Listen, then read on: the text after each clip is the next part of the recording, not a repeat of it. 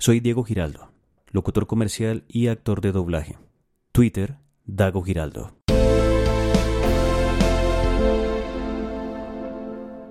Capítulo 2.23 Participación ciudadana a través de medios de comunicación comunitarios, institucionales y regionales.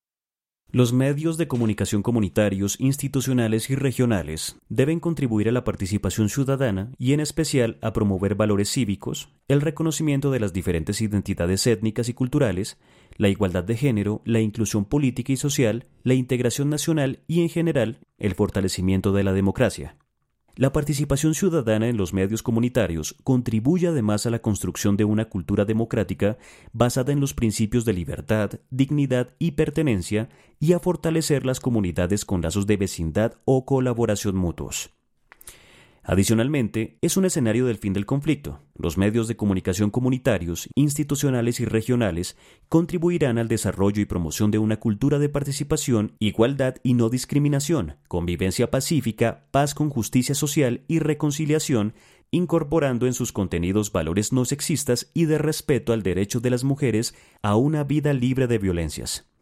Para avanzar en el logro de estos fines, el Gobierno Nacional se compromete a dos puntos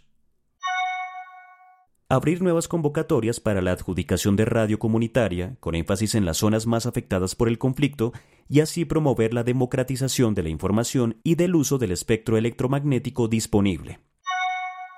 Promover la capacitación técnica de los trabajadores y las trabajadoras de los medios comunitarios y la formación y capacitación de comunicadoras y comunicadores comunitarios y de operadores y operadoras de medios de comunicación mediante procesos que busquen dignificar la libre expresión y opinión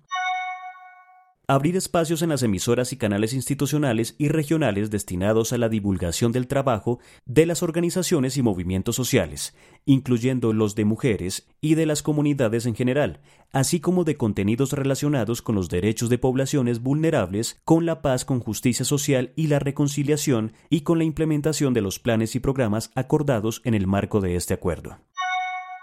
financiar la producción y divulgación de contenidos orientados a fomentar una cultura de paz con justicia social y reconciliación por parte de los medios de interés público y comunitarios. La asignación se llevará a cabo mediante concursos públicos y transparentes que contarán con mecanismos de veeduría ciudadana.